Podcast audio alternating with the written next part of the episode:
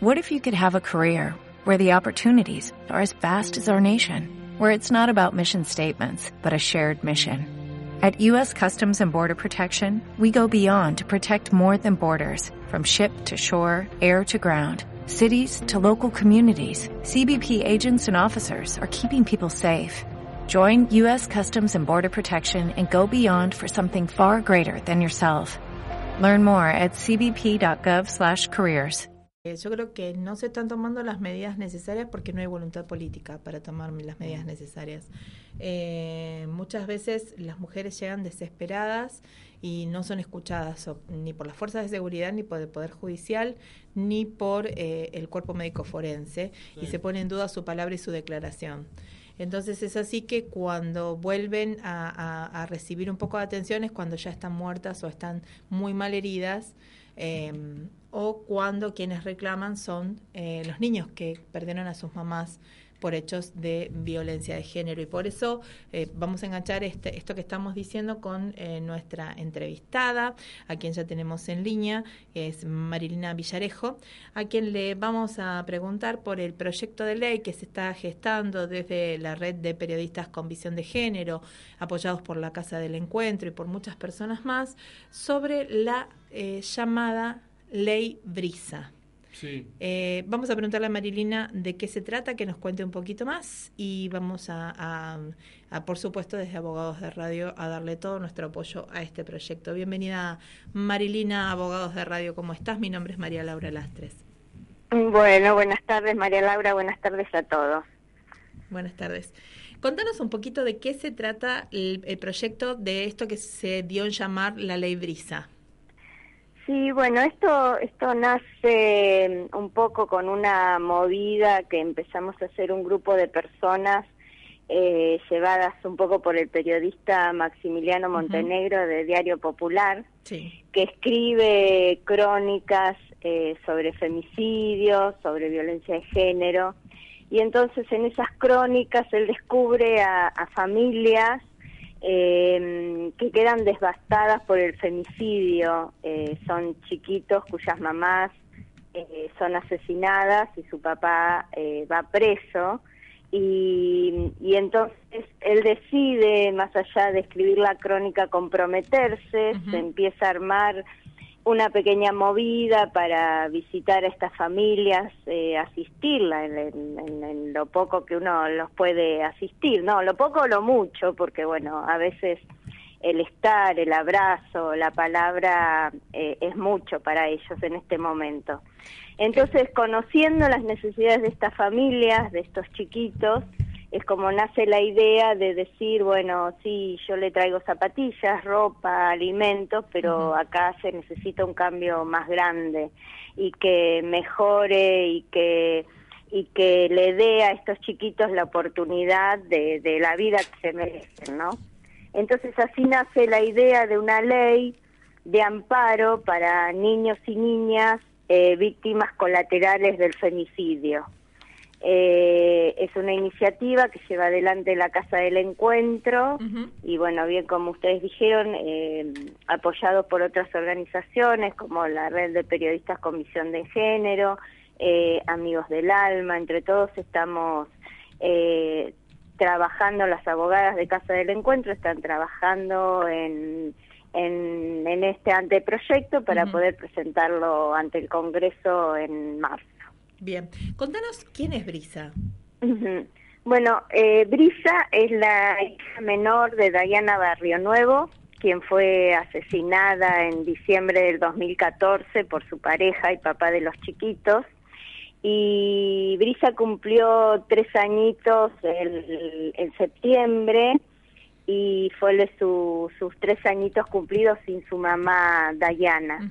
Eh, Dayana junto con Elías y Tobías, sus dos hermanitos de, de mellizos de siete años, quedaron a cargo de su tía Cintia, que a su vez tiene tres chiquitos más, eh, con todo lo que eso significa. Eh, y también, bueno, el cuidado de su abuelito Osvaldo, de su tía Joy, eh, pero bueno, eh, con todas las carencias que significa que a una familia le lleguen tres chiquitos eh, de repente, aparte de todo el horror de, de, de, lo que genera dentro de, de, la familia este tipo de episodios, ¿no? Porque uno tiene que contener a los chiquitos, pero los adultos también tienen que atravesar todo el duelo eh, que eso significa y la verdad que son situaciones muy, muy complicadas. Entonces, por ser la más chiquita de este grupo, es que y nos gustó la simbología, eh, es que pensamos que la ley tenía que ser como llevando a brisa como como bandera y como representante de todos estos chiquitos que según Casa del Encuentro, desde los 2008 hasta ahora, serían unos 2.200 chiquitos que están en esta situación. Sí, sí, estábamos leyendo justamente eh, que había salido que en seis años casi 2.200 chicos perdieron a sus mamás por femicidios. Eh, estaban, estaban dando una cifra de 2.196, pero seguramente con las últimas nueve muertes de las que estábamos hablando al comienzo del programa, eh, se produjo una variación sobre este número y, lamentablemente es algo que se suma todos los días, ¿no? sí, hay nuevas brisas y hay nuevos chiquitos que quedan este, huérfanos em, y familias desarmadas y, un montón de, problemas relacionados que muchas veces se pierden en la perspectiva porque como vos decís, eh, esta tía se tuvo que hacer cargo de tres niñitos junto con los tres suyos en una situación de, donde no, no, no tienen recursos eh, eh, como para andar repartiendo. Realmente los recursos son escasos con los que cuentan estas familias, ¿no? Sí, lógico. También tenemos el caso de la otra familia que también estamos en contacto, que es en Pilar, que a una abuela le llegan seis chiquitos. Claro, sí, son los chiquitos estos que son en escalera, que son impresionantes la cantidad, de, los, seguiditos que son. Eh, claro, ¿y cómo hace una abuela con una entrada de una jubilación en una casita chiquita? Nosotros lo fuimos a visitar, la verdad, que lo salva, lo que salva a todas este, estas familias es el amor. Sin duda. O sea, eh, porque hay toda la, familia se suma, todos colaboran, pero realmente eh, viven en, condiciones que no son las mejores para que, que un chiquito esté viviendo y se desarrolle. y, eh. aparte, por, por encima de, la falta de recursos económicos, le falta a su mamá y le falta a su papá. Porque claro, su papá está preso por matar a su mamá. Eso, y muchos, en los dos casos que nosotros conocemos, los chiquitos fueron testigos. Claro, tremendo, tremendo. O sea, eh, uno, viste, uno parece que, que eh, escucha por ahí los números. Cuando uno, el, el número ese toma forma y conoce a esta familia, eh, la verdad que es una situación eh, desesperante. Y como ya te digo, lo salva el amor, porque hay, hay mucho amor en estas dos familias que nosotros tomamos como testigos, eh, mucho, mucho amor y, bueno, y eso es lo que hace que los chicos puedan jugar, reírse, ir a la escuela y, bueno, es con el esfuerzo de todos. Pero por eso eh, realmente nosotros podemos hacer algo, pero es el Estado el que se tiene que ocupar de estos chiquitos de manera urgente. Claro, a través de eso es lo que está reclamando la ley, ¿no? Un subsidio. Claro, exactamente. Lo que no, claro, lo que nosotros, eh, lo que la ley reclama eh, no es un subsidio, lo, eh, lo, llamamos reparación económica. Bien. Eh, porque el Estado no estuvo presente cuando tuvo que estar. Y esto entonces ahora eh, lo que se le pide es una reparación hasta la mayoría de edad, que el chico, que el nene tenga cobertura de salud, porque realmente estos chiquitos quedan desprotegidos porque hasta que la familia no tiene la la guarda, pasan años, tres, cuatro años hasta que se la dan. Y hasta ese momento no pueden cobrar ni siquiera asignación universal por hijo. Entonces quedan en una desprotección total. Y quedan en manos de la buena voluntad de la dirección niñez del municipio eh, donde están, entonces eh, no es así y que realmente a veces es muy poca la voluntad de, los organismos estatales. Sí, más allá de también que está el proyecto de la Casa del Encuentro que habla de, eh, tengo entendido que es de la Casa del Encuentro, que habla de eh, quitarle la patria potestad al, al padre que, este, que es el asesino de la mamá.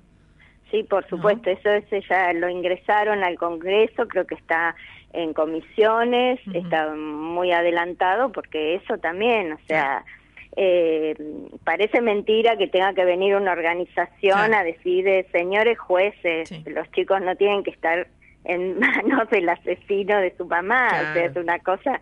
Eh, bueno, tenemos un caso emblemático que es el caso de Arce. Sí, exactamente. Que está con la abuela y el padre, ambos sospechados de haber sido cómplices. No, no, sospechados no. Condenados. Condenados, tenés razón, tenés razón. Tienen una sentencia sí. este por haber encargado el asesinato de esta de esta pobre de esta pobre joven no este y, y, hablando y más allá de, de la ley y, de todo esto eh, ¿Se puede ayudar a, estos niños? Eh, se, ¿cómo, ¿Cómo se puede ayudar? ¿Cómo se puede acercar la ayuda para Brisa, Tobías y Elías o para estos chiquitos que han quedado con la abuela eh, de, las, de los que nos contabas? ¿Quién se está encargando de centralizar esas ayudas? ¿Cómo se puede ayudar?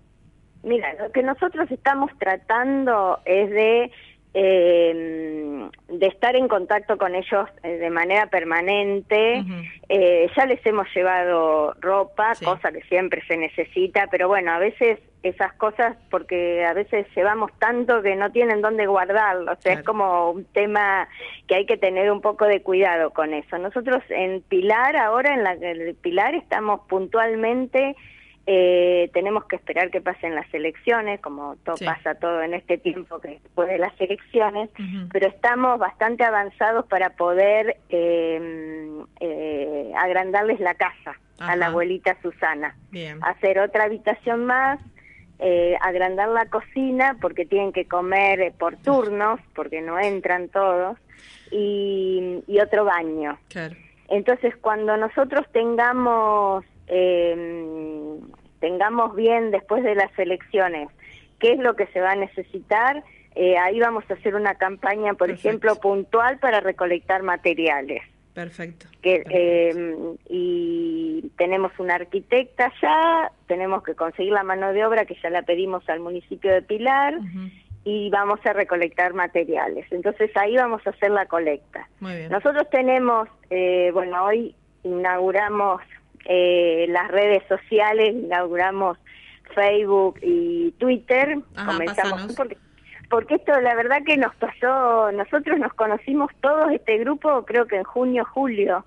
Y fue como una ola grande que nos fue, que fue avanzando y hermosa, ¿no? Y, y bueno, nos encontramos con que tomó mucho vuelo y no teníamos eh, redes sociales, teníamos un mail. Claro. Eh, nuestro nuestro mail es ley por brisa con el signo por, digamos, eh, ley por brisa arroba gmail.com. Bien. Y mm, el Twitter es la ley brisa que inauguramos hoy, está fresquito, estábamos recién inaugurando. ya los estamos arrobando. Bueno, genial. Y, y bueno, y la, y la fanpage es Ley Brisa. También está. Sí, estamos ahí, vamos a ir de a poco eh, poniendo toda la info y todo lo que vamos necesitando con estos chiquitos. Y también, bueno, nos pueden escribir por cualquier inquietud o eh, al mail y la verdad que lo vamos haciendo como podemos porque bueno cada cual tiene su actividad y pero la verdad que estamos muy muy entusiasmados con esto. Perfecto. Y, y bueno nos nos empuja y nos sostiene la, la sonrisa de brisa el, eh, cuando le fuimos a festejar eh, el cumpleaños que le hicimos una una linda fiestita y ella estaba feliz y sus hermanitos también y la verdad que eso es lo que lo que sostiene y lo que empuja. Menciona aparte, se lo merecen. Seguro, menciona aparte el payaso este, ese que provocó espanto, pero bueno, después después de, desmaquillado, este, volvió a tener el favor de Brisa, ¿no? Sí, un payaso que muy tramposo, no sabes, hacía tacles a los chicos, le robaba los caramelos, no sé, pero después abajo del maquillaje es una muy buena persona y lo adoramos. y, y es nuestro nuestro guía y nuestro gurú, como le decimos nosotros, porque bueno, fue él el que empezó a, a levantar de a poquito el polvo para que bueno nos, nos sumemos todos en esta en esto que bueno que siempre decimos que, que son buenas brisas las que las que nos están empujando para que lleguemos a, buen término y ojalá que en marzo la idea es un poco hacer bastante ruido para que en marzo desde la sociedad llegue el pedido al Congreso de que tenga rápido tratamiento. Desde acá vamos a hacer todo el ruido que sea necesario, así que cuenten con nosotros para, para difundir. Eh, vamos a aclarar que este payaso del que estábamos hablando es Maximiliano F. Montenegro, para, para diferenciarlo del otro Maxi Montenegro, que es otro periodista. Este es Maximiliano F. de Diario Popular, ¿no? Este Maxi, que es un tipazo y que realmente es, es una persona absolutamente comprometida, este, que, que se ha disfrazado de payaso y ha, ha hecho este, de las delicias de los chicos. Va, creo que se divirtió más él que los chicos, pero bueno. sí, sí, puede ser, ¿eh? Sí, sí, sí.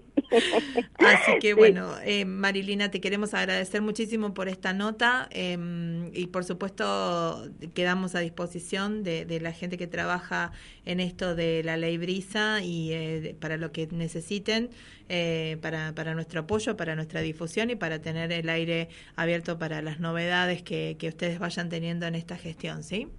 Bueno, muchísimas gracias. La verdad que, que lo necesitamos, todo este abrazo gigante para así entre todos llegamos juntos al Congreso y, y, lo logramos. Ahí ¿eh? vamos a estar apoyándolos, no hay, no, hay duda de eso. Te queremos agradecer por tu participación, Marilina. Bueno, muchas gracias, Laura. Que tengas buena tarde. Gracias, igualmente. Despedimos entonces a Marilina Villarejo, que es parte de este proyecto, este enorme proyecto que se llama Ley Brisa, eh, que está siendo trabajado por la Casa del Encuentro, por la red de periodistas con visión de género e impulsado por este querido eh, periodista Maximiliano F. Montenegro del Diario Popular, eh, quien fue el, el, que le ha puesto negro sobre blanco a esta situación tan complicada de los niñitos que son víctimas colaterales de la violencia de género. Muy bien, me parece excelente. Tema muy intenso. ¿Qué le parece si cortamos con un poco de música y después nos vamos a la tanda? Bueno, vamos a escuchar.